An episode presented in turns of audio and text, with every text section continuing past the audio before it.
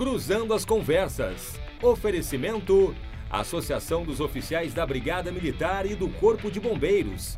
Defendendo quem protege você. O Badesul valoriza você, valoriza o Rio Grande. Conte sempre com o Badesul e Porto Color. Boa noite, eu sou Guilherme Macalossi e começa aqui na RDC TV mais uma edição do Cruzando as Conversas, o nosso programa que vai ao ar sempre às 22h15 com a análise dos acontecimentos mais importantes do momento, a perspectiva, os cenários, os nossos convidados e as suas opiniões. Você pode nos assistir pelos canais 24 e 524 da Claro Net TV e pelas redes sociais arroba RDCTV Digital. Mande a sua mensagem, participe. Nós estamos no Twitter, no Facebook, no Instagram e no YouTube. Compartilhe e a sua interatividade sempre é muito importante. O Cruzando as Conversas, neste mês de outubro, está realizando entrevistas com os candidatos a prefeito da capital. E no mesmo dia, os candidatos a vice das respectivas chapas participam das entrevistas no portal RDC.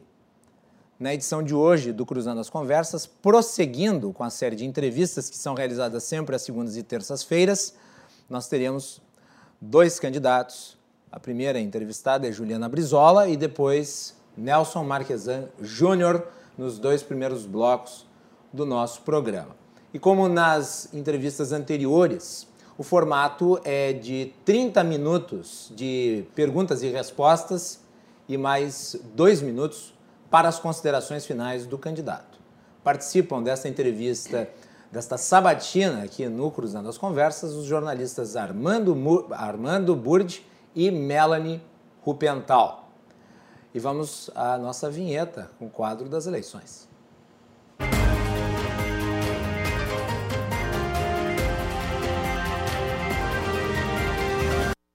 Muito bem. A nossa primeira convidada de hoje é a candidata Juliana Brizola. À tarde nós tivemos aqui a sua vice, a Maria Luísa Luzi. A Juliana Brizola é candidata a prefeita pelo partido PDT na coligação Porto Alegre de Novo. A Juliana Brizola é deputada e eu vou é, pedir para que ela comece falando sobre a sua a trajetória, fazer a sua apresentação inicial e a partir do momento em que ela começar a falar, começam a contar os 30 minutos. E após a apresentação da Juliana, a gente começa com as perguntas e ela terá a oportunidade de responder. Juliana, bem-vinda, boa noite, prazer recebê-la. Obrigada, Guilherme. É um prazer muito grande estar aqui hoje na RDC TV. Fazer uma saudação muito especial à Melanie e é o meu grande amigo de longa data, amigo do meu avô, da minha avó Neuza, Armando Burdi. Bom, vou me apresentar. Eu sou Juliana Brizola. Uh, Para aqueles que não sabem, sim, sou neta de Leonel Brizola. Uh, fui vereadora, uh, estou deputada hoje pelo terceiro mandato. Sou líder da bancada do PDT na Assembleia Legislativa. Sou formada em Direito. Sou mestre em Ciências Criminais aqui pela PUC do Rio Grande do Sul. Sou casada, tenho dois filhos, o José Inácio, que tem 10 anos, e a Angelina, que tem 6, com certeza estão nos assistindo. Uh, e agora, então, estou aí, enfim, aceitando esse desafio que é a candidatura de prefeita a Porto Alegre. Muito bem. Vou começar pela Melanie Rupental hoje. Melanie. Boa noite quem está nos assistindo, boa noite também candidata. Eu gostaria de começar falando sobre um assunto delicado, que é a pandemia do novo coronavírus. Logo no primeiro item do seu plano de governo, a senhora fala que irá imunizar com rapidez e também com eficiência 100% da população porto-alegrense. É, Para títulos de comparação, por exemplo, os Estados Unidos negociou por 5 bilhões equivalente em reais 300 milhões de doses. Se a gente considerar que Porto Alegre tem 1 milhão e 400 mil habitantes, é realista constar esse, plano, é, essa, esse fator no seu plano de governo de que será feito com rapidez, eficiência, a imunização de 100% das pessoas em Porto Alegre? Então, Melanie, deixa eu te dizer que eu entendo que essa tarefa talvez seja a maior tarefa do, do próximo prefeito, prefeita, não só de Porto Alegre, uh, do Brasil inteiro. A gente sabe que as vacinas estão caminhando, a gente tem uma expectativa, todos nós, né, de que ela chegue uh, até o fim do ano, no início do ano. E eu, eu entendo que isso é uma tarefa que aqueles que postulam a prefeitura devem começar a se preocupar. Como adquirir a vacina, como organizar a imunização. O nosso programa prevê justamente isso, um programa uh, que se chama Vacina Porto Alegre, uh, e nós teremos essa tarefa e vamos concretizá-la justamente priorizando dentro do orçamento. Porque muitas pessoas sempre perguntam como vai fazer se não tem dinheiro? Essa é a grande pergunta, né? Uhum. Uh, para tudo, não só para a questão da vacina, da, da educação, da segurança. E é, é muito importante que as pessoas entendam que existe um orçamento público. E o gestor é justamente isso, ele vai gestionar. Tem uns que preferem, enfim, investir mais em segurança, outros em educação, outros em publicidade, e nós entendemos que pelo atual momento isto é algo prioritário dentro do orçamento público da cidade de Porto Alegre. Mas tu não acreditas, candidata, que uh, seja suficiente ou pelo menos já esteja encaminhado a questão em relação ao nível federal, com o fato de o governo já ter estabelecido uma parceria com uma das, uh, uma das que estão desenvolvendo uma vacina, que é, no caso, a de Oxford, junto com a AstraZeneca? Quer dizer, seria necessário que a Prefeitura de Porto Alegre fosse por conta própria buscar uh, recursos e, eventualmente, até mesmo uh, uma estratégia particular de uh, distribuição das vacinas aqui na cidade? Se for necessário, sim. Certo. Mas, na verdade, eu acho que a maior tarefa é também a organização da imunização. Como organizar todas as pessoas diante de uma pandemia para que elas sejam vacinadas. Muito bem. Armando Burdi. Boa noite, candidata Juliana Brizola. Vou fazer uma pergunta sobre mobilidade. A Avenida Salgado Filho é considerada uma grande estação rodoviária a céu aberto no centro de Porto Alegre. Os usuários reclamam, é assunto quase que permanente há pelo menos 20, 25 anos em todas as campanhas, com promessas de solucionar o problema, a começar pela transferência dos ônibus, porque os usuários ficam ali ao desabrigo, numa área muito problemática, com problemas em relação à segurança. A senhora considera a possibilidade de transferir ou melhorar as condições dos usuários ali na Salgado Filho? Na hipótese de transferir, essa transferência seria para onde dos ônibus? Olha, Burdi, eu queria te dizer que esse é o problema que não é só na Salgado Filho, nós temos esse problema por diversas partes na cidade. Hoje o que acontece na mobilidade urbana é, sobretudo sobre os ônibus, uma tarifa cara, um ônibus que não é confortável, não é? Quem sabe, quem pega ônibus no horário de pico geralmente anda espremido, aquela mãe trabalhadora, muitas vezes passando por, por várias questões dentro do ônibus, inclusive até chegar ao seu trabalho. Tem a questão das isenções e os próprios uh, concessionários reclamam que não que com o atual preço e com as isenções não tem mais como uh, fazer a circulação dos ônibus. É, nós entendemos que o mais importante na mobilidade urbana é que o próximo gestor faça uma grande auditoria para saber exatamente a comparação das planilhas, para saber se o preço da passagem está alto uh, e a contrapartida está baixa, ou se é ao contrário saber se as isenções são justas, né? se, elas, se elas, na verdade, estão, enfim, atingindo aquelas pessoas que mais precisam, sejam os aposentados, sejam os estudantes. O que há é uma caixa preta. E eu entendo que o problema específico da Salgado Filho tem que ter um olhar especial do prefeito, porque não basta só transferir não é? Eu acho que o diálogo também é algo muito importante para que a gente possa fazer com que a população que está ali todo dia e que precisa pegar o ônibus e precisa ficar esperando o ônibus, ela também seja ouvida. Então, tudo isso a gente gostaria de construir com muito diálogo, para que a gente não apenas retirasse. Eu me lembro uma vez, lá há muitos anos atrás, meu avô Leonel Brizola, ele era governador do Rio de Janeiro, e reclamavam muito que certos ônibus que vinham da periferia não chegavam até as praias. E ele então decidiu fazer um ponto final lá na praia de Ipanema. Aquilo gerou todo um, enfim, uma polêmica, não é? Ah, as pessoas que ali moravam não gostavam daquele, daquele final de ônibus ali, prejudicava algumas questões, mas também, ao, em contraponto, tinha aquelas pessoas que vinham lá de longe para ir à praia no final de semana. Então, uh, o que eu quero dizer com isso é que é muito importante que a gente escute as pessoas, escute quem está na linha de frente, dirigindo os ônibus, os próprios concessionários e, é lógico, os usuários. De deixa eu lhe perguntar nesse sentido. A senhora menciona aqui uma caixa preta. Quando se fala de caixa preta, eh, a impressão que se dá é de que tem alguma coisa nebulosa, no sentido até de corrupção. É, é nesse sentido que a senhora utiliza essa expressão? Pode até não ser. Não existe uma auditoria, não existe uma possibilidade. Já, o, o, o, isso já não é auditado, porque afinal de contas envolve recurso público.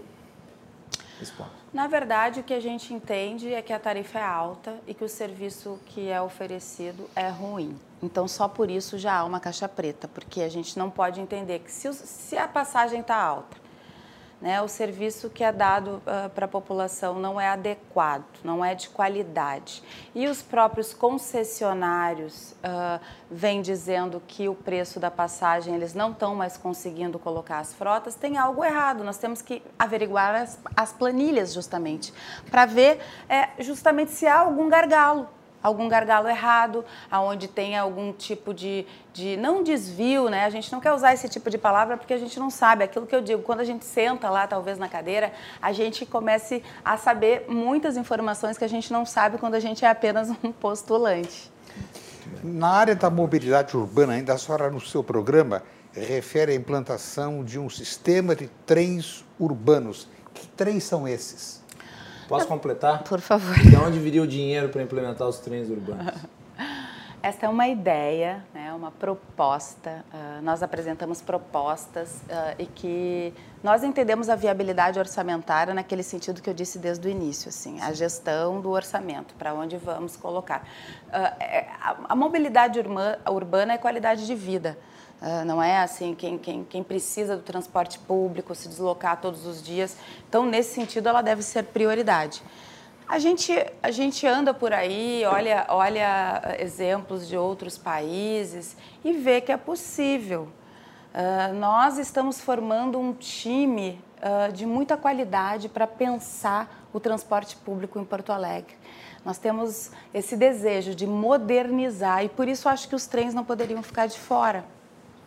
Mas aí eu vou ter que fazer a seguinte pergunta, candidata. Uh, tudo bem, é uma proposta, mas diante de um cenário, que é um cenário onde nós sabemos as condições das finanças públicas são tão delicadas, não chega a ser até uma certa uh, irresponsabilidade sair propondo qualquer coisa e depois nós vamos ver como é que vai ser. Pode ser que depois, no curso de, de, de administrar, se prove que não é possível e daí se frustra a expectativa do eleitor que votou, que acreditou na promessa, não é algo que deveria ser evitado numa campanha?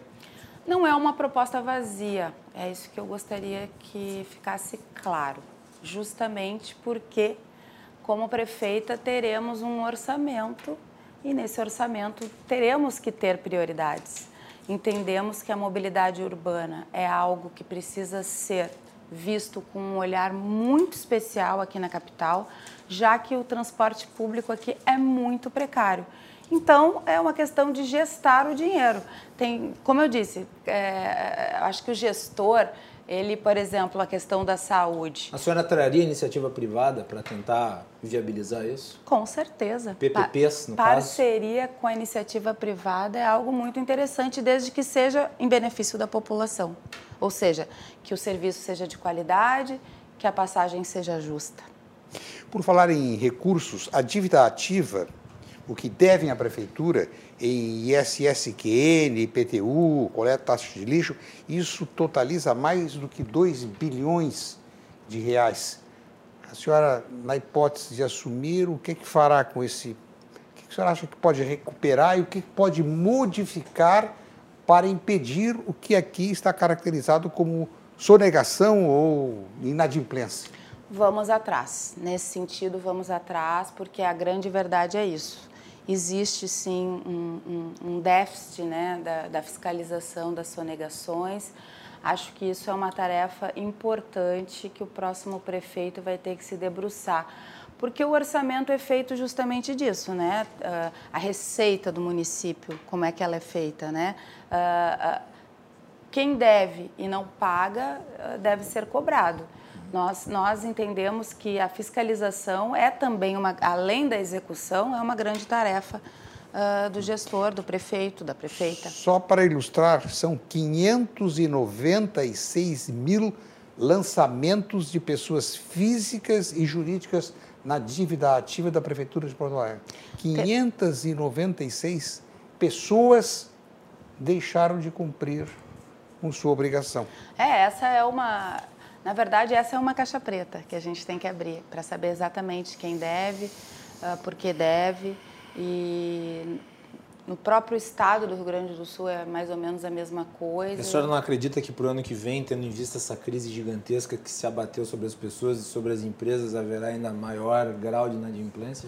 Acreditamos que sim. Para isso, talvez a gente tenha que desenvolver algum tipo de política para facilitar né, que as pessoas voltem a pagar, porque eu garanto que também deve ter muita gente que gostaria de estar kit né, com, com esses pagamentos, que fica, que inclusive se sente mal de não poder pagar. Mas a gente tem que uh, criar um, uma política para que essas pessoas voltem a pagar.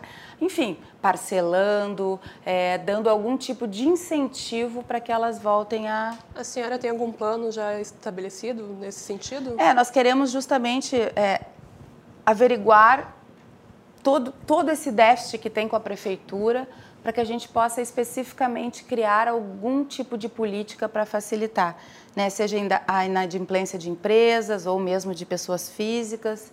Acho que é importante que a prefeitura averigue, porque esses dados são públicos, mas é exatamente quem são as pessoas e quem são as empresas nem sempre é público. E é, e é, importante, eu acho, que numa política pública estabelecer que o devedor não é o sonegador. O devedor não. é quem deve Isso. e que não conseguiu pagar. Isso. O sonegador é aquele que não pagou e não declarou o que deveria pagar. Isso. E que de repente até existem... teria para pagar e não, e não é. paga. Eu acho que deve-se diferenciá-los. Não tenha dúvida. De, de, qualificar o que vai ser feito. Toda Candidata razão. Juliana Brizola, a senhora acha razoável que o lixo de Porto Alegre tenha que com o uso de caminhões, eh, se deslocar por 120 quilômetros para chegar ao despejo em Minas do Leão, não, e o, o que acarreta uma despesa de muito alta anualmente, será que não existe?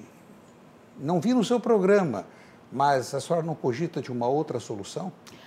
Não tenha dúvida, Burd, que o lixo é algo que eu não sei como que vocês lidam, né? Mas todos os dias na minha casa, assim, a gente vê tanto de lixo que a gente que a gente é, produz, né? Todos os dias e, enfim, tudo que a gente compra acaba virando lixo. E isso é uma situação que eu acho que a nossa cidade está muito maltratada. Quando a gente anda pelas ruas, a gente vê muito lixo ainda. É, mesmo uh, esses containers que estão pela cidade, que até acredito que tenham ajudado a separar o lixo, ainda não foi solucionado. E essa questão é, é uma questão muito, assim, como é que eu posso dizer, complexa mesmo, porque nós precisamos ter algum lugar na cidade de Porto Alegre para para deixar esse lixo. Por enquanto, se está levando para Minas do Leão. Enfim, eles até acabam ganhando incentivos fiscais, né?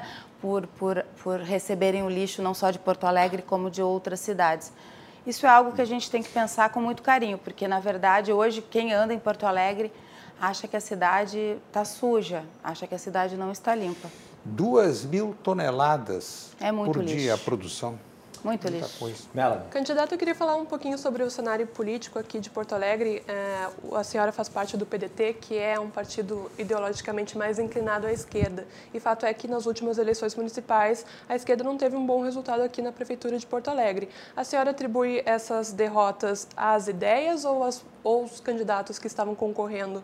E se a gente fosse comparar, né, a título de programas dos candidatos que estão nessa eleição, a gente poderia classificar uns cinco como mais inclinados à esquerda. Por que, a senhora seria a, a, se diferenciaria deles?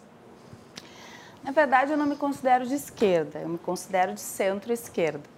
Uh, a política vive de ciclos. O Burdi está aí, sabe bem. E hoje a gente vive um tempo onde o campo mais conservador, vamos dizer assim, está governando o país. Uh, é um, é, um, é um ciclo, a gente teve um ciclo passado ali, governo Lula, governo Dilma. Esse ciclo não poderia afetar uma atual gestão de falta de apoio, talvez, dos, dos seus, uh, seus projetos na Câmara? Não vejo isso porque a, a nossa característica maior é de diálogo e nós entendemos que, apesar de não concordarmos com muitas questões do governo federal, temos que manter uma relação institucional, é uma questão de respeito existe um presidente da República. E é o seguinte: Porto Alegre tem direito a projetos, tem direito a investimentos. Nós não podemos colocar as nossas ideologias, os nossos partidos, à frente daquilo que é direito do povo porto-alegrense. Então, eu penso muito nesse sentido. A política se faz uh, também com os diferentes, não se faz só com os iguais. Uh, entendo que Porto Alegre é uma cidade extremamente progressista e, e, mesmo quando elegeu alguém de um campo um pouco mais conservador, é, essa, essa, essa pessoa eleita também tinha alguma coisa de progressista. Então, eu não vejo que, que, que seja assim, olha, agora a esquerda não tem vez, uh, a esquerda, né, enfim, está fora.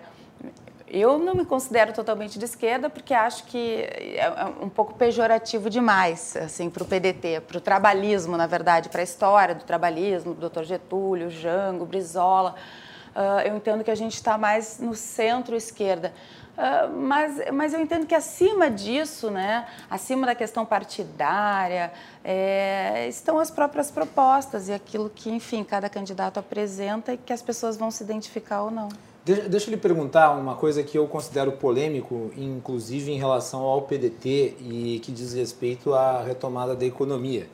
É, eu acho que é um ponto fundamental porque uma das grandes questões que se impõe para 2021 são iniciativas de maneira a possibilitar que os negócios sejam refeitos, que os empregos voltem a, a, a se formalizar, de que haja por parte da iniciativa privada apoio e o Estado tem um papel fundamental na elaboração de políticas públicas. Uh, no ano de 2019 foi criado em âmbito federal a Lei de Liberdade Econômica e Porto Alegre tem uma versão dessa lei que ainda não foi regulamentada. O Partido, o Partido Democrático Trabalhista, que é o partido da senhora, entrou com uma ação direta de inconstitucionalidade contra a Lei de Liberdade Econômica. Eu lhe pergunto, como prefeita da capital, em relação à Lei da Liberdade Econômica, que é defendida por muitos como um instrumento que possibilita a criação de empregos. Qual que seria a sua política em relação a ela? Revogaria a lei? Uh, adaptaria ela para a realidade de Porto Alegre? O que, que a senhora faria, tendo em vista o posicionamento do seu partido em relação à, à matéria?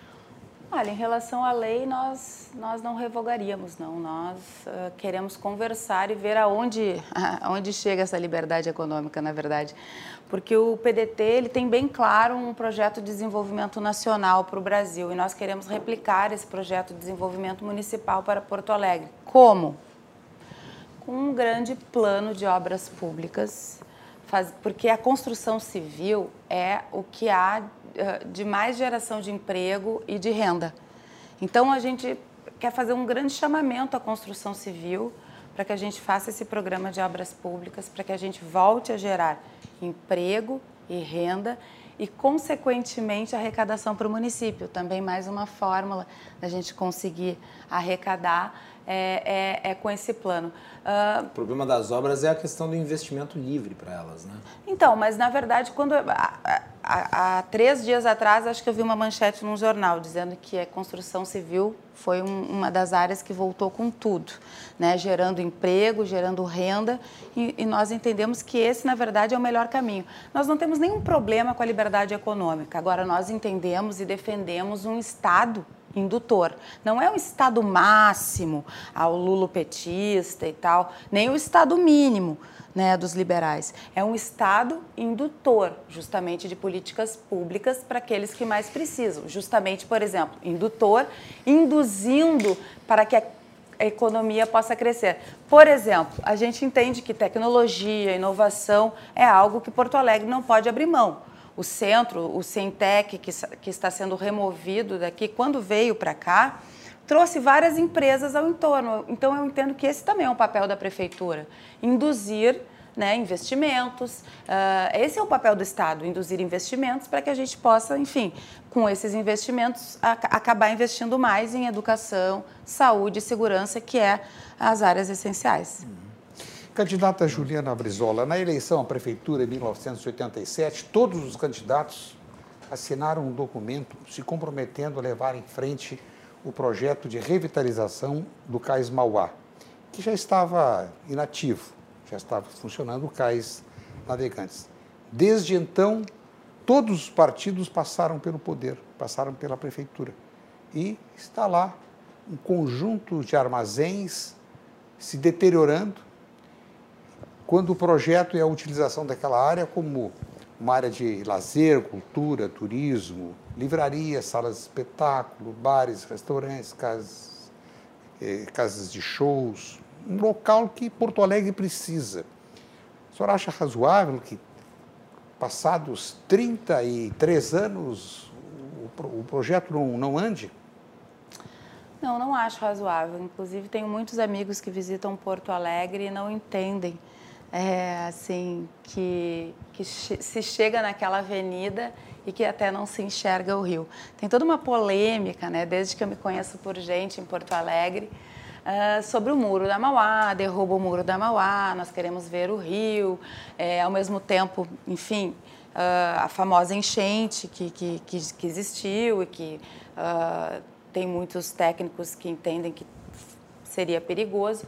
Agora, o certo é, aquele ponto é um ponto que pode ser transformado, sim, não só culturalmente, mas até para o próprio turismo.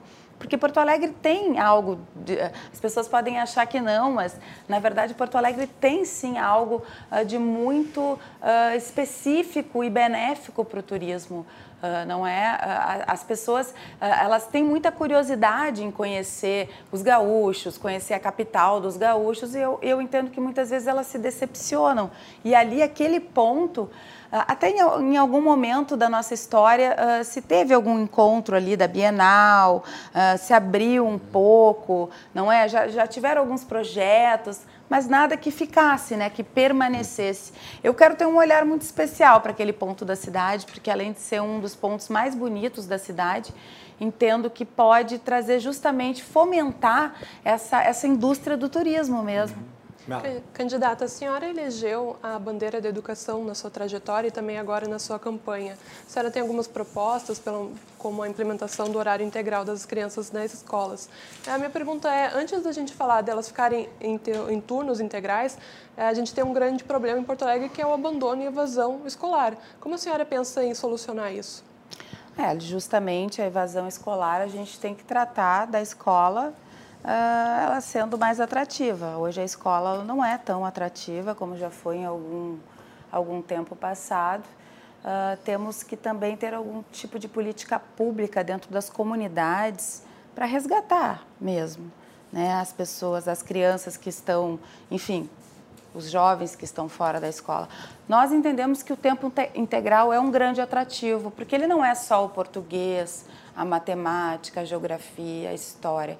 Ele também é a cultura, é o esporte. É, é o professor Darcy Ribeiro ele tinha uma frase que, que me toca muito, porque porque eu sou mãe é, e eu sei o quanto a gente se importa assim com a educação dos nossos filhos, que é essa escola de tempo integral como a continuação do útero materno. Muitas crianças lá no Rio de Janeiro, quando, enfim, teve esse projeto grandioso e tão audacioso do meu avô Leonel Brizola, do professor Darcy Ribeiro e também do arquiteto Oscar Niemeyer, da produção do CIEP, muitas crianças, é, enfim, quando foram procuradas, é, até pulavam um muro para ir para dentro da escola. A escola pode ser atrativa, é que hoje a escola não é. Por quê? Porque a merenda é ruim, porque o tempo que tu fica na escola é pouco, porque tem muita gente, muita criança, muito jovem dentro da mesma sala de aula, um professor só, muitas vezes é, tendo que dar aula para várias crianças, não, poder, não conseguindo dar uma atenção necessária.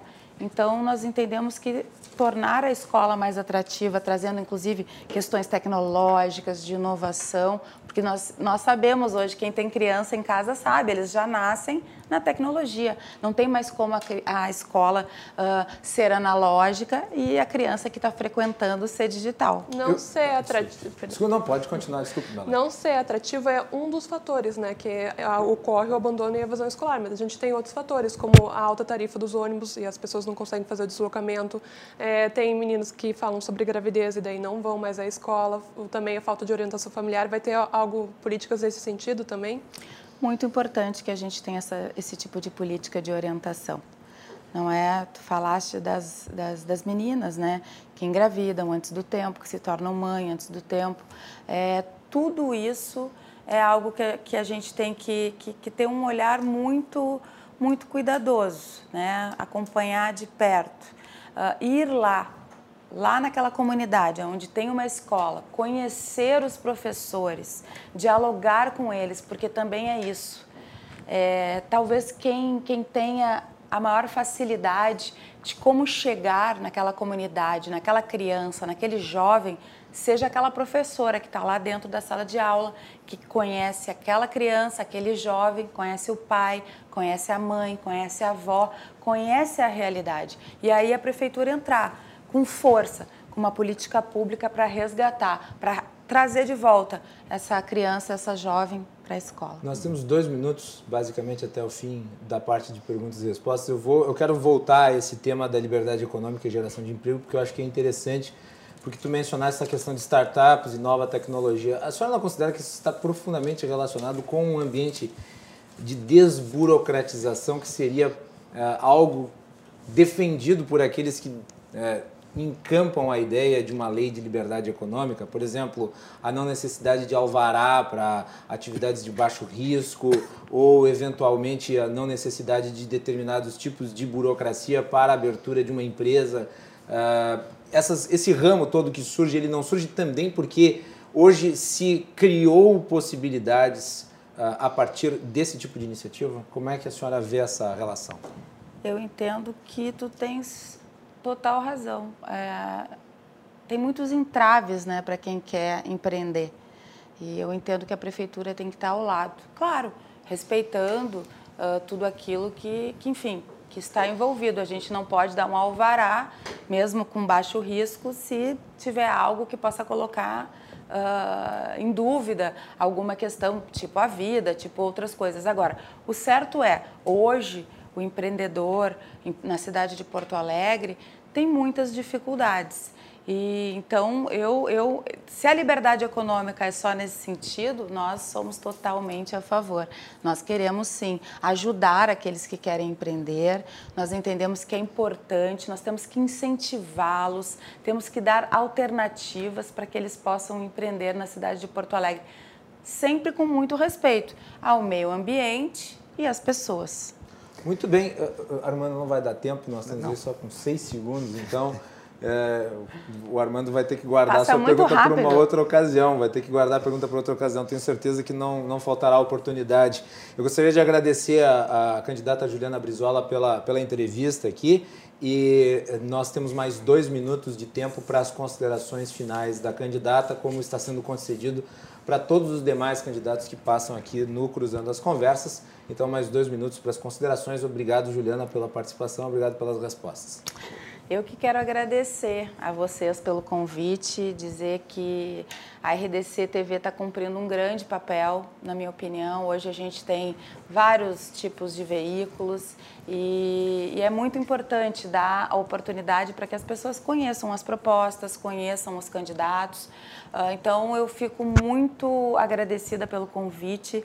É, dizer para quem está nos assistindo que nós entendemos que a cidade de Porto Alegre está maltratada, está mal cuidada. É, eu já disse aqui, vou repetir, eu sou mãe, quero agradecer também, eu sei que vocês é, tiveram aqui hoje à tarde com a, a, minha, a minha candidata candidata a vice, a professora Maria Luísa, agradecer a oportunidade de estar liderando a primeira chapa 100% feminina na cidade de Porto Alegre. É, quero dizer que isso não foi assim algo construído.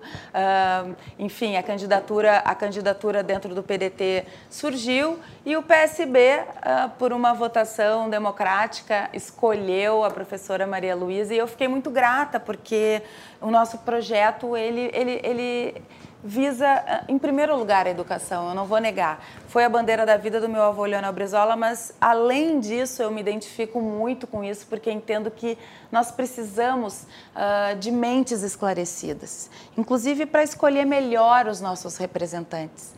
Então, eu quero cuidar da cidade de Porto Alegre, junto com a professora Maria Luísa, quero qualificar a nossa educação, quero trazer mais saúde, um transporte mais humanizado e segurança pública, que a gente acabou não falando, mas também que é um tema extremamente importante aqui para a cidade de Porto Alegre. Mas eu só quero agradecer a todos que nos acompanharam, quero agradecer ao Guilherme, ao Armando, enfim, a Melanie e desejar boa sorte para os porto-alegrenses, que a gente possa fazer uma eleição limpa, uh, um debate de ideias, com respeito.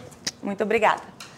Muito bem, obrigado. Não gosto de cortar os convidados, mas é que a lei eleitoral realmente me obriga. É, eu acho péssimo isso, mas é, é a lei, nós temos que segui-la. Eu gostaria de agradecer a, a candidata Juliana Brizola pela sua participação aqui. E nós vamos fazer um break. Na volta, Armando Burdi e Melanie Rupental continuam comigo. Entrevista com o candidato Nelson Marquesan Júnior no Cruzando as Conversas Especial Eleições 2020. Já retornamos.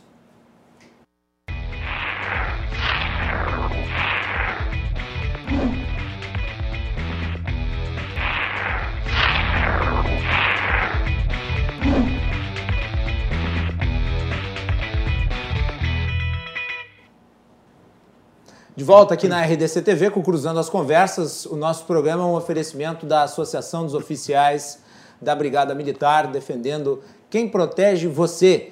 De Galeazzi Sul, há 40 anos, a evolução dos metais.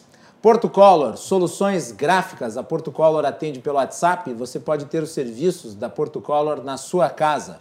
E também Badesul Desenvolvimento. Badesul valoriza você, valoriza o Rio Grande do Sul. Você pode nos assistir pelos canais 24 e 524 da Claro Net TV e pelas redes sociais, arroba RDCTV Digital. Estamos em todas as plataformas, no Facebook, Twitter, Instagram e YouTube.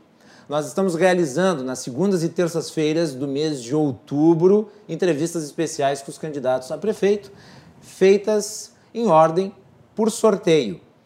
Na edição de hoje do Cruzando as Conversas, no primeiro bloco, nós tivemos uma entrevista com a candidata Juliana Brizola. Nesse segundo bloco, a entrevista é com o candidato e prefeito Nelson Marquesan Júnior.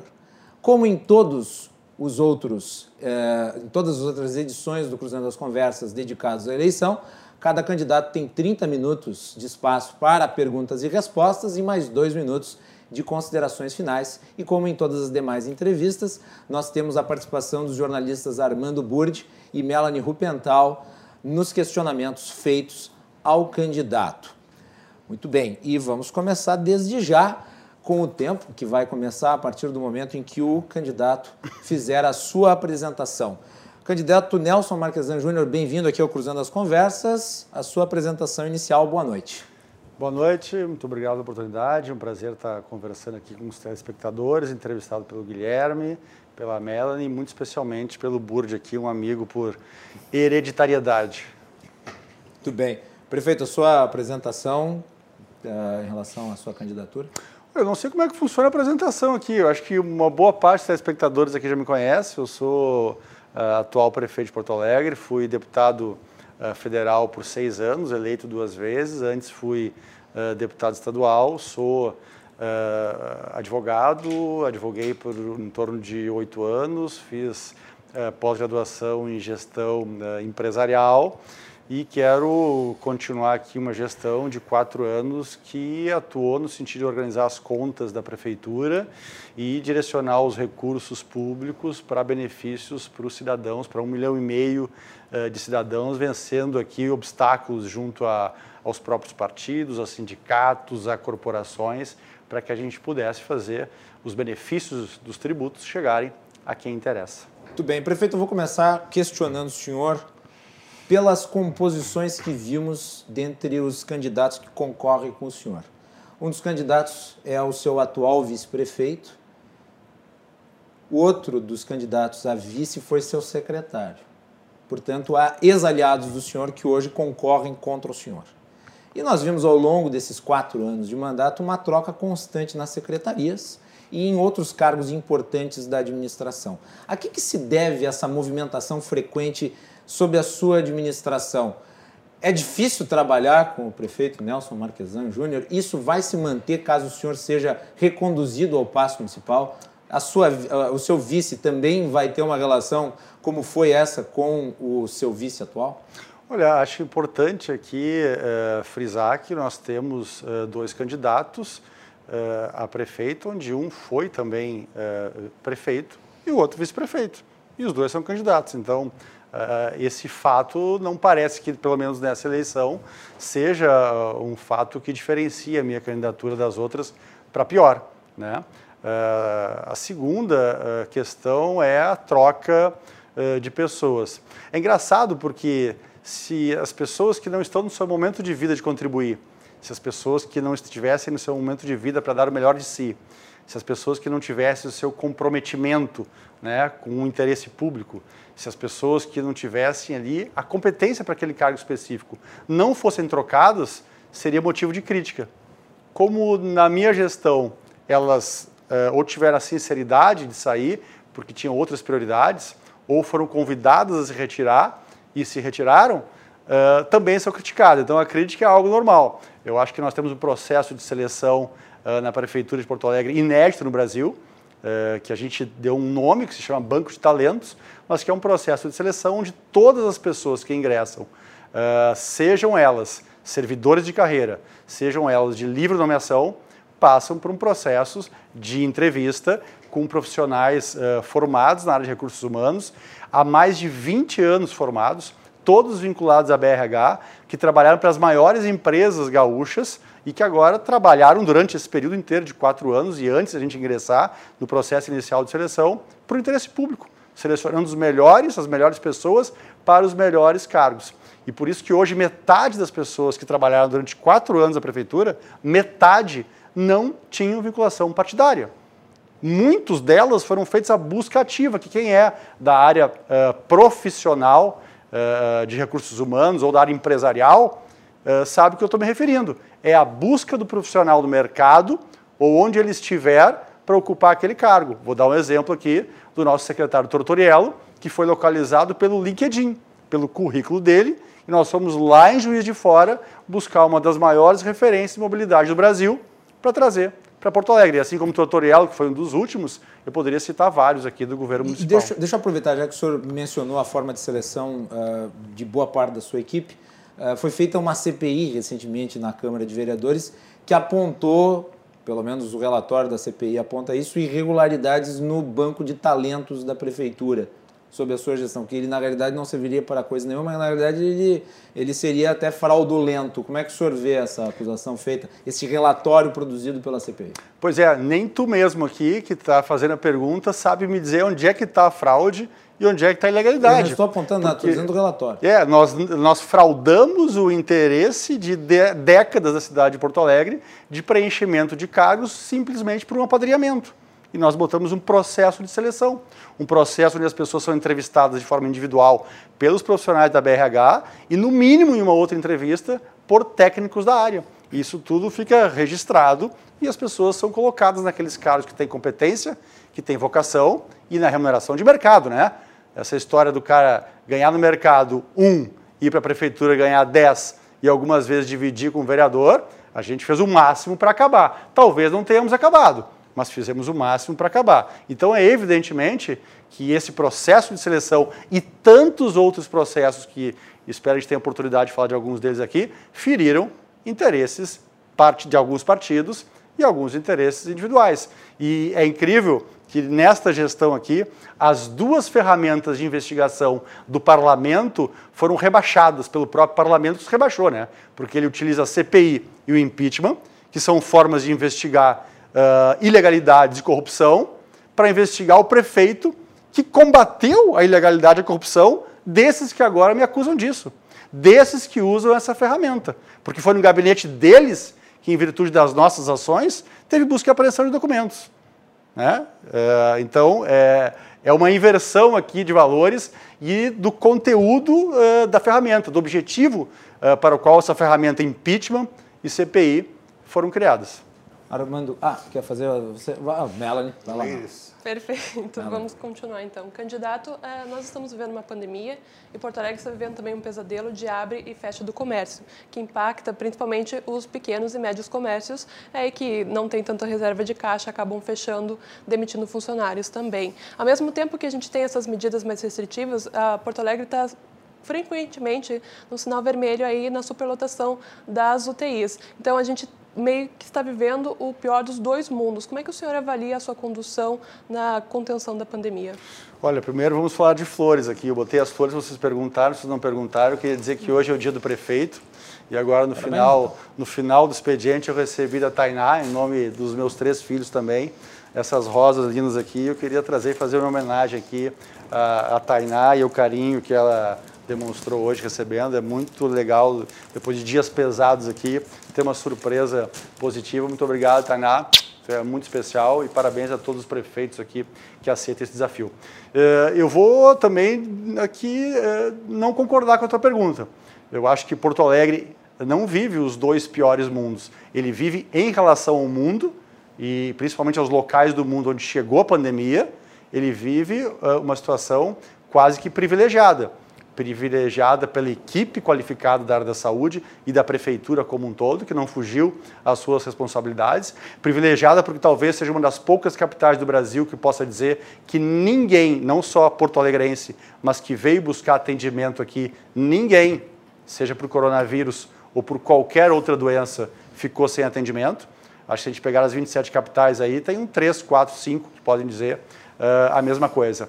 É a capital que teve até o mês passado o menor número de óbitos totais de qualquer doença uh, nesse ano em relação ao ano passado, enquanto Manaus morreram 3 mil pessoas a mais do que ano passado.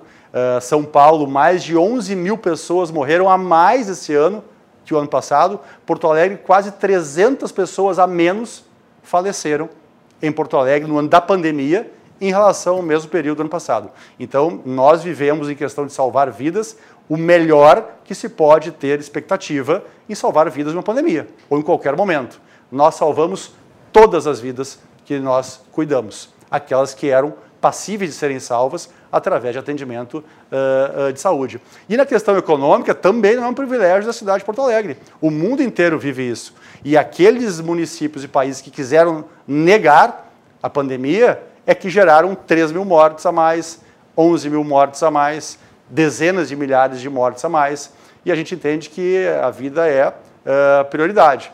E nós estamos aqui retomando a atividade econômica uh, da cidade de Porto Alegre de uma forma organizada, que acho que nos dá um pouco mais de segurança de que nós não teremos a segunda onda que está acontecendo em várias cidades do mundo. Nova York está avançando agora em muitas restrições para uma quase totalidade ou uma boa parte do seu território. Uh, Israel teve o terceiro lockdown, então eu acho que nós, uh, dentro do atual, do mundo inteiro, né, que vive um momento muito triste e muito perigoso, Porto Alegre tem que se orgulhar uh, dos, das equipes que tiveram esses resultados até agora. Mas eu digo também na crítica que é feita por, é, por esses comerciantes que são impactados também de como foi feito esse protocolo de fechamento e abertura, onde houve também essa insegurança de quando retornaria e de como eles deveriam se organizar. Nesse sentido, é, o? O, os também, nossos protocolos... Se me permite, se me permite uh, a completar a pergunta da Melanie, durante esse período em que a prefeitura uh, liderou o esforço de combate à pandemia, foram feitas muitas críticas a, a, a supostas inconsistências decisórias, como por exemplo uh, fechar as obras, impedir as obras uh, privadas de serem continuadas, entretanto possibilitar ainda as obras públicas. No caso, uh, pareceria que o vírus pré-determinado estaria a apenas contaminar quem trabalha em obras privadas. Como é que o senhor se defende desse tipo de apontamento? E também das reclamações de muitos empresários que dizem que o senhor não os ouve. Uh, olha, esses empresários, uh, eu não sei quem são, talvez a gente tenha o maior processo de oitivo, de escuta né, do, do setor empresarial. A gente teve várias reuniões semanais, uh, todas as semanas. A gente tem uma reunião que acontece no máximo a cada 15 dias, com 25 presidentes de entidades empresariais. A gente fez reunião, acho que é difícil a entidade que nós não tenhamos feito reunião com, no mínimo, com toda a sua diretoria. Nós chegamos a fazer reuniões com um setor com mais de 200 pessoas presentes na vídeo, né, por, por forma remota. Uh, então, eu acho que isso é mais uma alegação uh, sem uh, nenhum fundamento. Né? Com relação à pergunta específica de obras públicas e obras privadas, uhum. o vírus ele circula pelas pessoas. E isso não é só o coronavírus, é qualquer vírus, né? que se transmite através do ser humano. Então, quanto mais circulação, mais o vírus circula e mais ele adoece pessoas.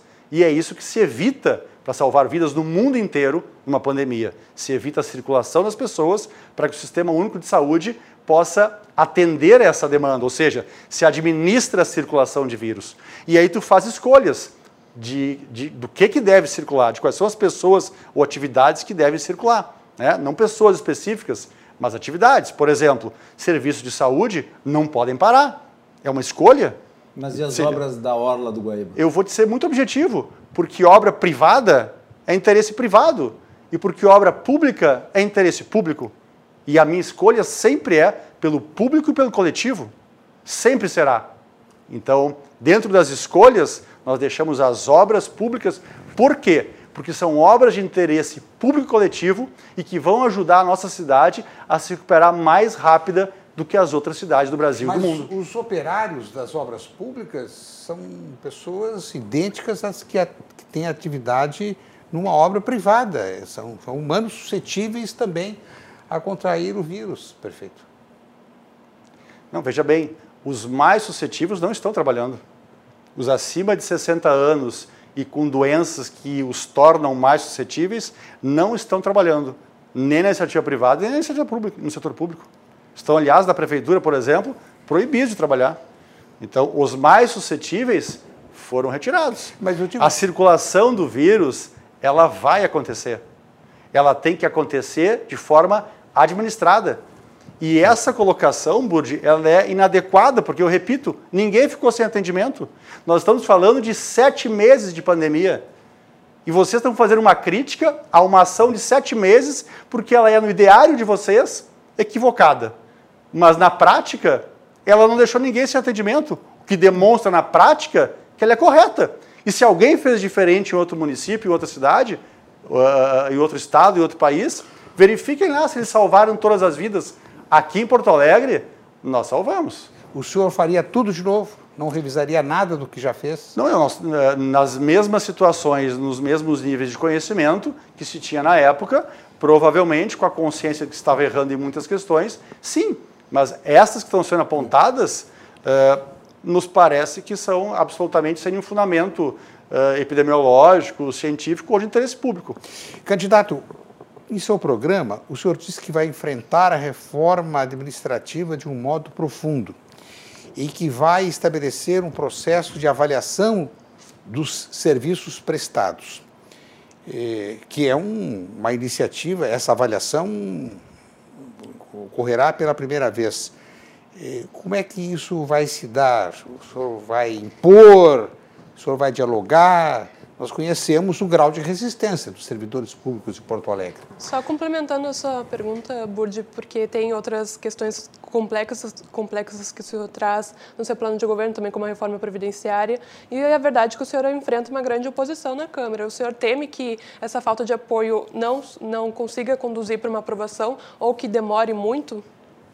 Olha, é importante dizer que Porto Alegre foi uh, antes do governo federal fazer a sua reforma previdenciária, nós fizemos a nossa. A, a, reforma que se discutiu no governo federal durante dois anos, nós fizemos no primeiro ano do governo federal e no início do nosso terceiro ano, porque o ambiente político só foi possível, propusemos no primeiro ano, mas só foi possível no nosso terceiro ano. Nós fizemos antes a reforma previdenciária, só não conseguimos fazer aquilo que, que uh, dependia do governo federal, e quando o governo federal foi fazer, ele fez capenga, né? E deixou uma parte para nós. Então tem uma parte da reforma, da reforma previdenciária que nós precisamos fazer aqui no município, porque o governo federal não fez. Era de sua responsabilidade, né? E nós vamos ter que fazer agora no município, como o Estado já fez, porque fez depois que o governo federal fez. Uh, e a reforma administrativa, nós fizemos a maior reforma administrativa, talvez, de todas as estruturas públicas do Brasil. E sem falar na história de Porto Alegre. Porque a história de Porto Alegre são décadas de aumento de despesa sem receita para pagar. Nenhum projeto de contenção de despesa. Nenhum. Repito, nenhum projeto. E nós fizemos vários projetos e pela primeira vez na história dessa cidade diminuímos a despesa de pessoal. Qual é o, o Estado agora pode dizer isso, que teve esse ano a primeira diminuição de despesa de pessoal na década. Nós podemos dizer que fizemos neste governo, na história da cidade, e este recurso que era uma despesa permanente de pessoal foi entregue ao cidadão em obras uh, e em serviços. Qual é a então, nota que o senhor dá para os azuizinhos de Porto Alegre? Para os azuizinhos? Os fiscais do trânsito. Olha, eu vou lhe dizer que é uma das áreas uh, mais bem organizadas e articuladas da prefeitura e mais transparentes é a EPTC. Tu conhece algum outro serviço público onde o fiscal anda com um rádio georreferenciado e quando ele aplica uma multa, por exemplo, que é a função do agente, do chamado azulzinho, ele tem que bater a multa com o rádio dele para ver se ele estava naquele local ou se ele inventou uma multa? Tu conhece outro serviço público que faz isso? Em Porto Alegre é assim. Uh, Marquesan, deixa eu lhe perguntar em relação à situação na Câmara de Vereadores. O senhor hoje enfrenta um processo de impeachment e o processo foi aceito por larga margem. Uh, existe aí toda a questão jurídica envolvendo o processo que está em andamento, mas o fato é que existe o processo e o resultado ainda ninguém sabe qual é, mas pode se supor, dado o número de votos a favor que foi no seu aceite. O senhor está enfrentando eleição, Entretanto, pode ser que de repente o senhor se torne inelegível em virtude de um eventual afastamento por parte da Câmara de Vereadores. Como é que fica essa situação para o público? Um candidato que pode estar daqui a pouco, aliás, está de algum modo sob júdice no caso da Câmara de Vereadores. E mais, tendo essa situação dramática na Câmara de Vereadores, porque uma situação de impeachment com a maioria dos vereadores tendo aceitado o processo, dá para se dizer que é uma situação muito complicada com a Câmara. Como é que o senhor vai trabalhar para ter o apoio da Câmara caso o senhor uh, consiga não uh, ser condenado uh, pelos seus pelos parlamentares que atuam no Legislativo? Porque o senhor vai precisar do apoio da Câmara claro. num próximo eventual mandato. Né? Claro, mas é importante dizer aqui que nós tivemos seis pedidos de impeachment durante esse, esse, esse, esse mandato, né? os primeiros da história. O primeiro foi por encaminhar um projeto de lei para a Câmara de Vereadores, entraram com impeachment, né? porque que tirava a obrigatoriedade de, de nomear novos cobradores para cada motorista. O segundo pedido de impeachment, ou o terceiro, ou um deles, foi porque não regulamentei no tempo que alguém desejava, na verdade, isso era uma, uma desculpa para ter o um impeachment, né? Uh, a lei dos táxis. Né? Uh, e assim uh, foram todos eles com patéticos, pedidos patéticos de impeachment. O senhor é. considera isso também? Esse é, talvez seja o mais patético, porque os outros ainda, os vereadores, uh, nem chegavam a defender e a comentar. Esse ele é mais patético que os parlamentares que aprovaram a despesa uh, do Fundo de Saúde para publicidade, porque só se pode fazer publicidade de saúde através dos recursos de Fundo de Saúde Municipal. Aprovaram 6 milhões, eu gastei 3. Eles defendem agora que é ilegal sendo que não há outra forma de ter despesa de publicidade de saúde, senão pela, pelo fundo de saúde. Né? E foi metade do que eles aprovaram. Então ele é tão patético e tem só um interesse, que é o interesse político. Os vereadores estão abusando do seu poder político, como abusaram uh, uh, na CPI, porque não há um fato, não há uma ilegalidade para isso. Então, depois da eleição, a gente vai fazer o que se deve fazer na política: trabalhar com quem está na política. Isso não, não há outro, não há escolha para governador, para prefeito, para presidente que não seja trabalhar com o parlamento que ele tem. O que não quer dizer que ele vai fazer todas as vontades que o parlamento tem. E se o senhor acabar empichado nesse meio tempo, prefeito? Porque pode acontecer. Claro, se eu acabar empichado, eu estou fora do processo eleitoral, eu não aparecerei na urna. E prefeito, falando sobre essa falta de apoio e oposição da Câmara em relação ao seu mandato, um dos apontamentos é talvez uma postura mais incisiva do senhor e falta de diálogo como apontam os vereadores. Como é que o senhor avalia? O senhor poderia ter tido um tom mais conciliador ou essas acusações não têm é, conexão com a realidade? Uh, Melanie, quantos anos tu tens? Desculpa, perdão, mas tu é muito jovem. Quantos anos tu tens? 23. 23. Burd, é, quantas de experiência tu tem? Quantos anos de experiência eu tu tem? Eu sou um estagiário aí. Um estagiário. Mas a tua vida é agora, Burt. O que interessa é a tua realidade agora. A tua vida aos 23 é agora. A vida de uma criança que tem dois anos é agora. Não dá para esperar. Então as coisas têm que acontecer agora e dá para mudar muito rápido a máquina pública. Porto Alegre não mudou muito mais e agora no período de campanha de, do, do, programa de TV nós vamos mostrar o quanto mudou, mas não mudou muito mais porque teve entraves políticos, deveria ser facilitador das mudanças. Então, uh, uh, talvez por isso as pessoas então, acham. Um eu me lembro que uma empresa de comunicação fez uma reportagem uma vez, chamou especialistas para escutar, porque eu disse numa, numa reunião com os meus secretários que eles deveriam ser angustiados, que eu queria secretários angustiados, porque a realidade da maioria da população ela é angustiante. E quando elas acreditaram em nós, foi para mudar essa realidade. Eu fui eleito há quatro anos para fazer mudança. E mudar, eu não preciso dizer para vocês e nem para vocês tanto na área privada é muito difícil. Candidato. Na área pública é muito difícil. Então é evidente que eu enfrentei, e estou me dispondo aqui a continuar enfrentando, todas as restrições a mudanças. Principalmente, para finalizar, Burt, principalmente para mudar para melhor a vida das pessoas mais humildes e mais vulneráveis da cidade, porque eu acho que muda a vida de todos se a vida dessa grande maioria mudar. Candidato, quanto é que custa por ano o transporte do lixo de Porto Alegre até Minas do Leão? Eu não tenho aqui uh, de cabeça, mas talvez sejam os, os, maiores contratos de prestação de serviços, se não Mais é maior, de 200 milhões. Que a prefeitura tem, está é, tá na casa das centenas de milhões. Não dá para converter esse valor na construção de uma usina? Não seria mais barato construir uma usina numa área retirada Olha, a gente fez várias pesquisas na contratualização disso, né? Nós não vamos fazer. A máquina pública não vai construir estatal para fazer usina e nem construir usina. O que nós podemos fazer é uma PPP, uma concessão ou buscar alguma alternativa da iniciativa privada. Isso sim. Nós estamos fazendo, fizemos isso na iluminação pública, a, a, a PPP com o maior número de concorrentes da história da Ibovespa foi de Porto Alegre, a da iluminação pública. Estamos estudando aqui, devemos lançar um modelo uh, de edital para, para, da publicidade em dezembro para a área do esgoto cloacal. Estamos fazendo um estudo também, e, e é um dos dois do Brasil, prioritários, nós e, e Teresina, se não me engano, são, seremos os pioneiros nisso em PPP para drenagem. E nós tentamos fazer na área de resíduos, mas ainda não existem uh, evidências comprovadas de qual é o melhor método.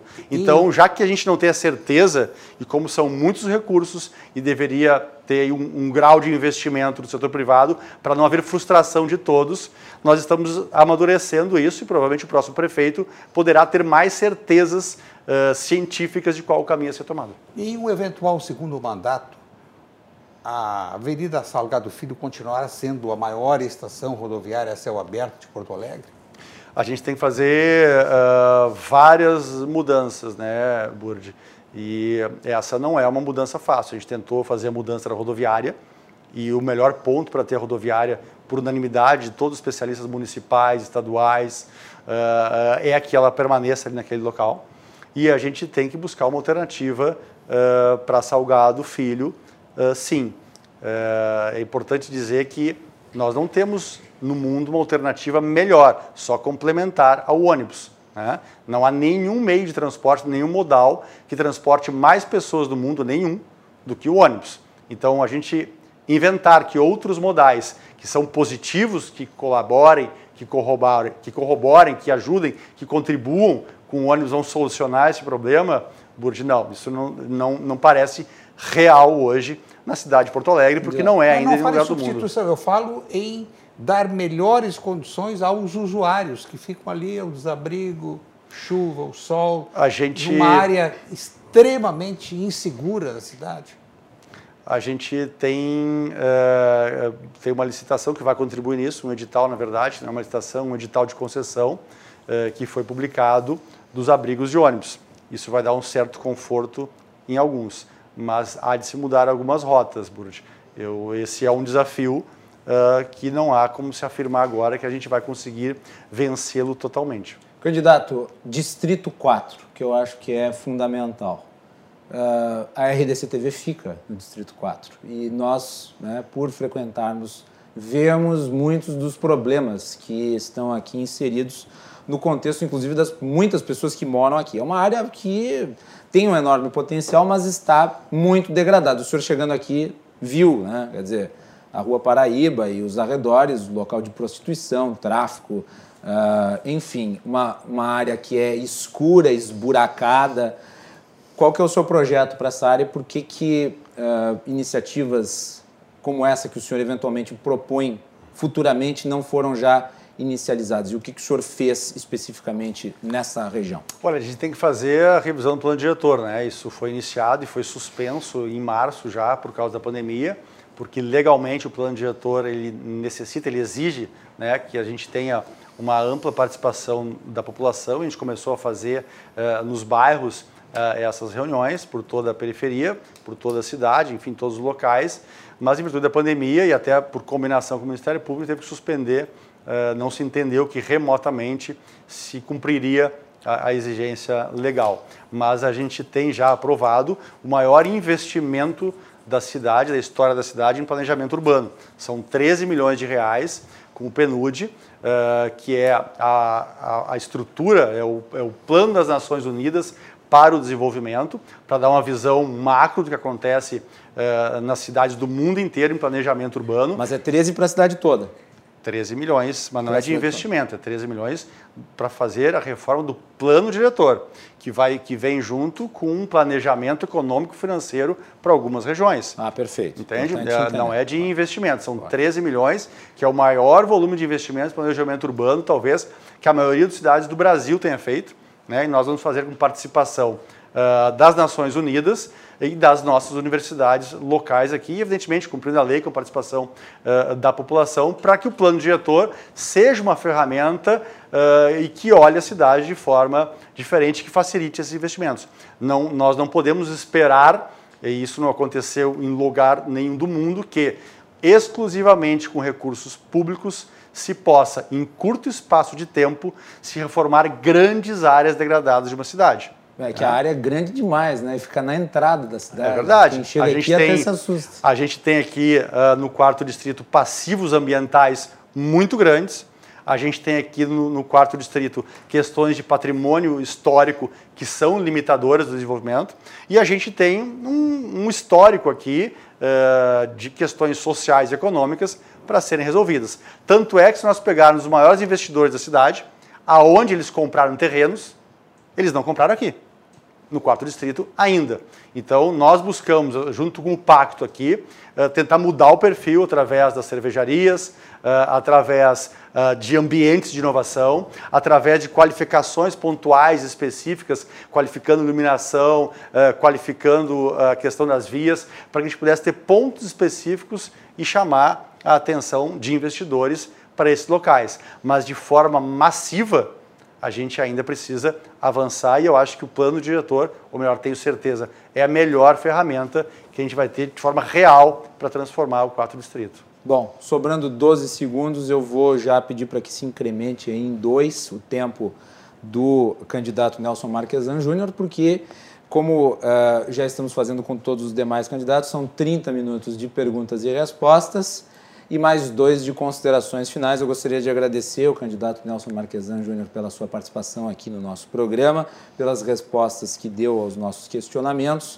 uh, e Muito obrigado. Dois minutos. Eu quero agradecer a, a oportunidade de estar aqui com vocês e com a audiência eh, que vocês têm, agradecer uh, as perguntas que me deram a oportunidade de realmente responder aquilo que, que imagino seja também uh, as dúvidas uh, de muitos dos porto-alegrenses. Então, agradeço essa oportunidade e as próprias perguntas que foram trazidas aqui a totalidade delas muito pertinentes aqui. Há uma série de dúvidas que todo cidadão deve ter nesse momento muito importante de escolha daquele que vai ser o gestor da sua cidade pelos próximos quatro anos em um período de pós-pandemia, né? de uma crise eh, de saúde que me parece muito bem administrada pela equipe atual e de uma crise que vai perdurar aí por mais tempo que a crise de saúde, imagino eu, que é uma crise social gerada por uma crise econômica que é mundial. Uh, e acho que nós estamos preparando a cidade com PPPs, uh, com, com concessões, com organização das finanças, que nos possibilitou quase um bilhão uh, de financiamento já sendo investidos eles da cidade, com a agilização dos processos de licenciamento, que já garantiram no próximo ano mais de 8 bilhões de investimentos privados na cidade de Porto Alegre, com a geração de milhares de empregos. Então, nos parece que realmente nós, neste momento, eh, podemos oferecer uh, um futuro que modifique a vida de uma boa parte dos porto-alegrenses e isso é, com reflexo na vida de todos para melhor. O senhor ainda tem 30 segundos, candidato. Quero só reiterar aqui o agradecimento e a audiência de quem estiver, estava me esperando. E, e de novo aqui finalizar, aproveitando para terminar de uma forma doce e carinhosa com a Tainá, agradecer essas flores aqui e deixo a todos aqueles que me ajudaram a ser um prefeito, toda a minha equipe que me ajudou a ser um prefeito, que hoje é o dia do prefeito, né, e por isso as flores de consciência tranquila. Muito angustiado, que tem muita coisa para fazer, mas de consciência tranquila, que todos nós da prefeitura fizemos o máximo. Muito bem. Então, candidato prefeito Nelson Marquesan Júnior, nesta série de sabatinas que o Cruzando as Conversas está fazendo com todos os candidatos a prefeito. Nós tivemos no primeiro bloco a candidata Juliana Brizola, agora nós tivemos o candidato Nelson Marquesan Júnior e nós voltamos com essa série de especiais na próxima segunda-feira. Lembrando aos nossos telespectadores, já que o Nelson Marquesan Júnior mencionou o Dia dos Prefeitos, parabéns ao prefeito e a todos os demais prefeitos. Sei que muitos nos acompanham. Nós vamos ter, a partir de quarta-feira, no portal RDC, também a nossa série especial das eleições com os candidatos a prefeito dos, eh, das cidades do interior do Rio Grande do Sul, numa ampla cobertura que a RDC está fazendo das eleições, não só na capital, mas nas regiões aqui do nosso estado a partir das 17 horas. Então vocês são convidados a acompanhar. Nós vamos fazer um break nós voltamos para o último bloco. Uh, Armando Burd e Melanie Rupental continuam comigo aqui na bancada. Agradecer novamente aos convidados de hoje, Juliana Brizola e Nelson Marquesan Júnior. Já retornamos.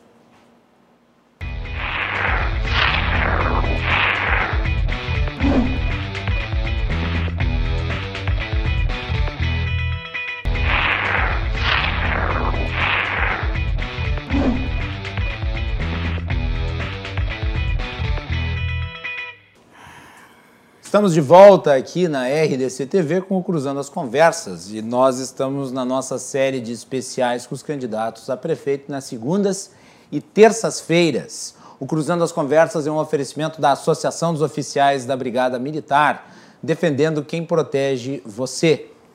De uh, Porto Color, soluções gráficas. A Porto Color atende pelo WhatsApp e você pode ter os serviços da Porto Color na sua casa pelas redes sociais. E também de Badesul Desenvolvimento. Badesul valoriza você, o Badesul valoriza o Rio Grande do Sul. No primeiro bloco, Juliana Brizola. No segundo bloco, Nelson Marquesan Júnior. E aqui comigo nesta, neste encerramento do programa, nas segundas e terças-feiras, Melanie Rupental e Armando Burdi. Armando, nossa primeira semana aqui concluída com muito sucesso e nós temos aí várias outras né, pela frente, mais três semanas aí de muito trabalho, mas eu acho que está sendo recompensador, né, ah, Armando? Ah, tá. tá. Eu acho que eles estão desenvoltos, né? não fogem das respostas, das perguntas. Cada Se um foge, a gente pergunta de novo, né? Ei? Se fugir, a gente pergunta de novo. Perguntamos de novo, insistimos. Mas sabe o que mais me preocupou hoje? Foi a notícia de que a inflação está dando uma ressurgida, é. começa de leve e tal os oportunistas, os tubarões. E eu acho que isso aí o governo ainda não levantou a antena, não, percebeu. E a inflação é o imposto mais cruel que o trabalhador pode pagar. Então, Tu viveu a época da hiperinflação, ah, né? é uma loucura, né? É uma loucura. Eu, eu já contei aqui o episódio de, da, da inflação em um mês. É, 82%. É, narrei o episódio do, do, do ministro que estava de férias em Florianópolis, não queria dar entrevista, lembra? Então, esse, essa circunstância, eu, é, é essa circunstância que deve chamar a atenção não só do governo, como do parlamento. Aliás, parlamento hoje deu dois exemplos fantásticos de fisiologismo, de, de interesse pessoal. Primeiro, o Rodrigo Maia, que passou nove meses empurrando com a barriga, e a barriga crescendo, empurrando a pauta para frente, hoje, subitamente, assim, como um raio, vamos botar imediatamente na pauta reforma administrativa, reforma, vamos discutir o teto, porque o teto e tal. Claro, ele tem interesse em apresentar serviço, porque ele quer, porque quer se reeleger. O senhor acha a, que ele tem chance? A legislação vai depender das negociações. Né? Nós sabemos que a Câmara, na Câmara dos Deputados, um carguinho aqui, uma emenda ali, e eles têm poder para isso.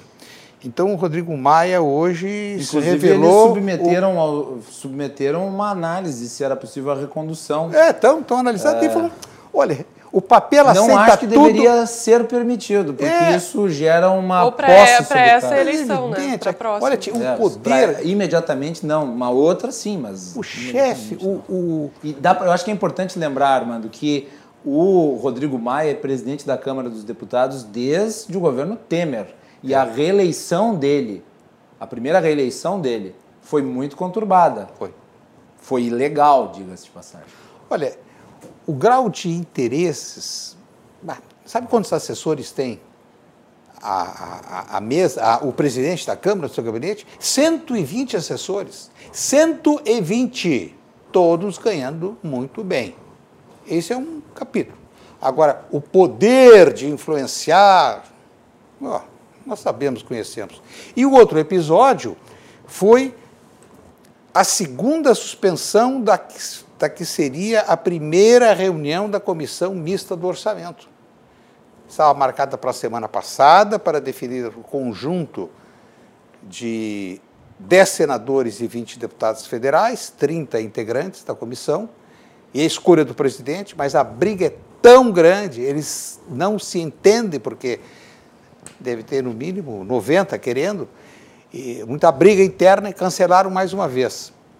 Claro que o Congresso já recebe o prato feito do Executivo, nunca se interessou pela elaboração do orçamento, mas, por menor que seja a interferência dos parlamentares, uma emenda aqui, outra ali, afinal de contas, eles terão na mão um documento chamado Orçamento da União, que condensa 1 trilhão 560 bilhões.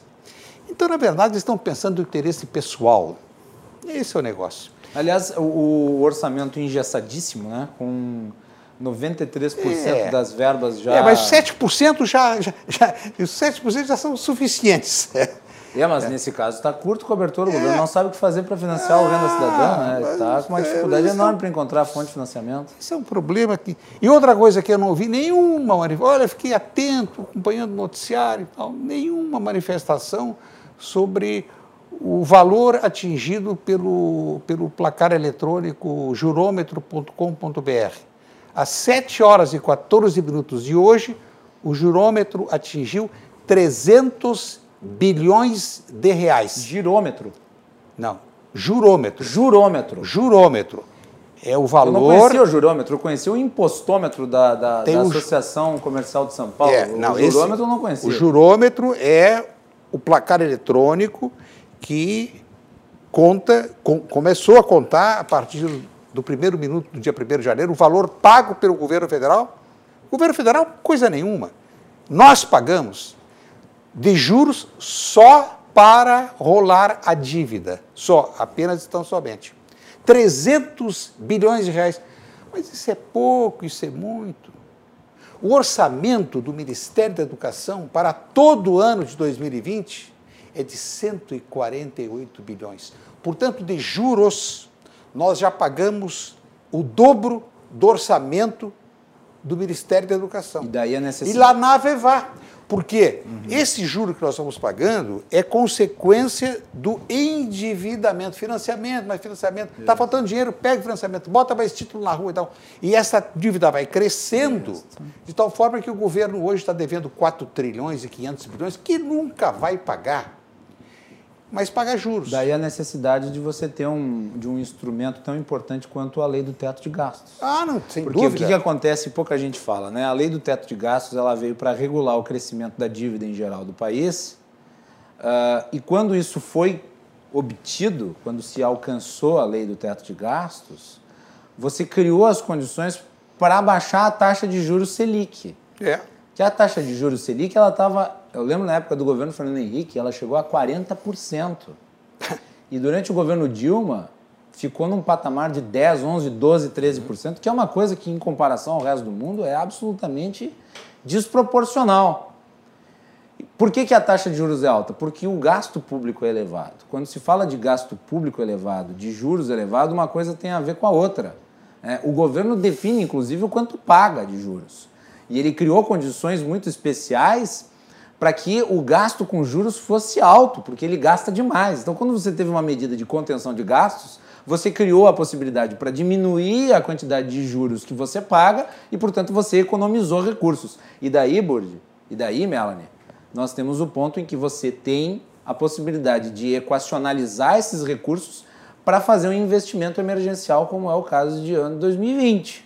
Sem o teto de gastos e sem a redução da taxa de juros Selic, que foi obtida desde o governo Temer para cá, porque foi no governo Temer que se instituiu o teto, ah, nós não teríamos esse fôlego fiscal para investir o que foi investido em 2020. né? Isso é, importante se apontar, depois ninguém fala. Está aqui.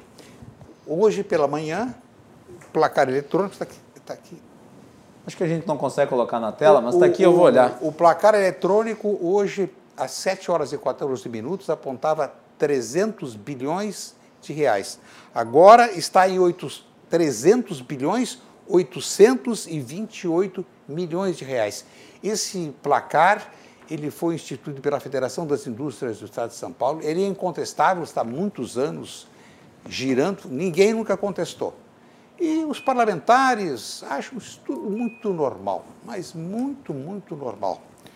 E então é a nossa circunstância que, que, que, nós estamos vivendo. Uma, um Congresso alienado e um governo federal enrolado em tantos problemas. Né? O país projetou um déficit em torno de 150 bilhões em janeiro e vai fechar o ano com 850 bilhões de déficit. E para ano que pandemia. vem, a, a, a, projeção é um déficit de 233 bilhões. É. Déficit. Déficit. Eu, Segundo o IFE. Eu acho que está maquiado ainda. Segundo o IFE, o IFE projeta 265. É, não, mas vai ser muito mais. Porque a economia, a, a economia freada, ela vai determinar uma queda na arrecadação. Ou, ou subitamente uma varinha mágica vai dizer, pum, abriu tudo de novo, estão vendendo, estão produzindo. Claro que não, não. Então, não, claro, a retomada econômica é, demora. Ah, ela pois é, é. Ela é longa e a, e, a, e a consequência né? Dessa imobilidade da economia é a queda na arrecadação. A queda na, o, o, o, o, governo, o governo Marquesan fecha este ano, e não tivemos nem tempo de falar sobre isso, as perdas esse ano na arrecadação da Prefeitura de Porto Alegre é de 563 milhões de reais. É muita coisa. Você vai, em consequência, terá um déficit de 366 milhões de reais. São dados da Secretaria Municipal da Fazenda. É, Porto Alegre já vem há 20 anos, né, com as contas. É, a, primeira, é, a primeira manifestação da, do déficit foi em 2004, no governo João Velho. Me lembro que eu editei essa matéria no Correio do Povo, a maior surpresa. Como Porto Alegre, uma cidade eh, que navega no azul e tal, o, o, céu de brigadeiro, de repente, bom, claro, quando a despesa extrapola a receita, é isso aí, né? Gastar dinheiro público é uma barbada. O dinheiro não é de quem assina, de quem... Ah, não, mas isso aqui vai onerar. Não, Quando não, é o de próximo todos, não é de governo. ninguém. Né? Quando é de todos, não é de É, ninguém. né? pois é, é uma irresponsabilidade. Mesmo com a existência da lei de responsabilidade fiscal, a lei de responsabilidade fiscal surgiu em maio de 2000. Naquele mês, daquele ano, e ela estabeleceu 60% como teto máximo para o gasto com a folha de pagamentos. Todos os estados estavam acima dos 60%. O Rio Grande do Sul estava lá em 75%. tá.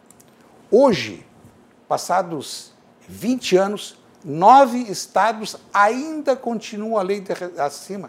Rio Grande do Sul entre os estados. Que lei é essa? Que lei é essa? Não existe lei nesse país. Bom, nós já vamos nos encaminhando para o final. Só gostaria de comentar aqui com os meus dois colegas de bancada sobre a eleição no interior. Nós vamos começar uma série de entrevistas com os candidatos a prefeito de algumas das principais cidades do estado amanhã no portal RDC às 17 horas. Vai estar o Cláudio Andrade, eu e a Vitória Caroline. E em algumas ocasiões a Melanie Rupental também. Ah, Melanie, qual é a tua avaliação aí sobre candidaturas no interior? Vamos conhecer aí muita gente né, que coloca o seu nome e nas eleições municipais, ah, infelizmente, há um predomínio, né? às vezes até se ignora o interior. E a RDC, eu acho que nesse caso, está inovando ao oferecer para o público também o conhecimento, porque nós temos muita audiência no interior e o interior tem que se ver na televisão também, né, Melanie? Exatamente. É, o, o processo que a RDC está fazendo, ele, na verdade, ele quer contemplar não só Porto Alegre. Nós estamos aqui sabatinando os candidatos de Porto Alegre, mas nós também queremos que a audiência do interior seja contemplada e é muito importante que seja ouvido também as propostas dessas pessoas, né, Macalossi? É isso aí, nós vamos fazer programas temáticos, cada cidade um dia, né? e é um modelo que permite que os candidatos exponham as suas ideias, os seus projetos. né? E nós começamos amanhã. Armando, qual é a tua avaliação em relação às eleições no interior que acabam sempre colocadas em segundo plano aí e que agora vão ganhar uma atenção especial na nossa programação? a valorização necessária. né? O, Grande interior do Grande Sul é fantástico, maravilhoso. É, características tão diversas. Essa nossa região aqui da Serra, o que Gramado e Canela. é, Gramado recebe. No ano passado, eu, liguei para a Secretaria de Turismo, quantos visitantes Gramado recebeu 6 milhões. Eu digo, mas em quantos anos? Não, em um ano. 3 milhões e 500 brasileiros, 2 milhões e 500 de fora. É uma loucura. Olha, a, a capacidade da nossa produção de grãos no Noroeste, é, a gente vai para Mas é importante região... também para saber como é que vai se reinventar, né? Porque, como o senhor falou, Gramado é extremamente turístico, mas agora com a pandemia também acredito que não vai chegar nesses números. Olha, eu espero que haja o, o renascimento da, da, da atividade que, que gera tantos e tantos empregos. Claro, tá, vai sofrer como todos os outros setores estão sofrendo. Se o Estado não incomodar, renasce. Se o Estado não incomodar, renasce. A nossa serra, eh, a nossa região do noroeste, a região, a re- a região sul mesmo, que viva ainda uma circunstância de, de, de depressão, eh, tem, tem valores extraordinários. A nossa fronteira, claro, é um pequeno comércio, mas está tá se está tá ressurgindo por meio da instalação de free shops. Sexta-feira foi liberado o free shop de, de São Borja. Um- um- agora, sabe quantos anos o, o período que demorou para liberar? Uruguaiana está com seis, sete free shops, um grande movimento. Sete anos. Sete anos. Papel para cá, papel para lá. Eu até cumprimento, quem liderou esse movimento foi o deputado estadual Frederico Antunes, líder do governo, um parlamentar experiente, credibilidade, mas eu cumprimento a paciência que ele teve de ir inúmeras vezes a Brasília, e vai para cá, e vai para lá, e joga papel, e vai de um ministério, vai para outro. Sete anos. E o capital ali pronto. Do- dos, do, dos sete, sete ou oito free shops, apenas um de fora é que também está vendendo são todos empresários locais estão gerando empregos, estão gerando impostos, mas tudo muito devagar. Né? Quando... E vamos, vamos entender o que, que se passa nessas regiões, nessas cidades, nessa série aqui, amanhã, no portal RDC, né, Muito Armando? Bom. Vou acompanhar. É isso aí. E o Armando Burdi e a Melanie Rupental voltam à bancada do Cruzando as Conversas na próxima segunda-feira, na próxima segunda-feira, quando nós continuamos essa série especial de entrevistas com os candidatos a prefeito de Porto Alegre. Armando, obrigado, meu querido. Eu que agradeço. prazer, uma honra, engrandeces o programa, tu sabe obrigado, disso. Obrigado. Melanie, obrigado. Agora tu já né, já está habituada, já é habituê aqui da nossa bancada. Ontem foi a estreia, hoje é a continuidade e já está em casa, né? Sempre um prazer. É isso aí. E nós voltamos amanhã com o Cruzando as Conversas. Lembrando que na quinta-feira o Cruzando as Conversas está fazendo uma série especial falando de turismo, né, Armando? Nós estamos fazendo uma série especial de programas sobre a retomada do setor turístico do Rio Grande do Sul são quatro programas, nós vamos para o nosso terceiro programa. Né? O primeiro foi o impacto da pandemia no setor de turismo, tivemos a participação do secretário Rodrigo Lorenzoni. Na semana passada falamos sobre a retomada do setor de eventos, que envolve toda a parte artística, toda a parte cultural, que é importantíssima e que agora começa né, a se desdobrar em iniciativas com todos os protocolos de segurança. E, amanhã, e na quinta-feira nós teremos a terceira parte dessa série de quatro, nas quintas-feiras, uh, sobre turismo no Rio Grande do Sul, que eu acho que é fundamental, uma pauta importantíssima para todos. Voltamos amanhã, uma boa noite e até mais.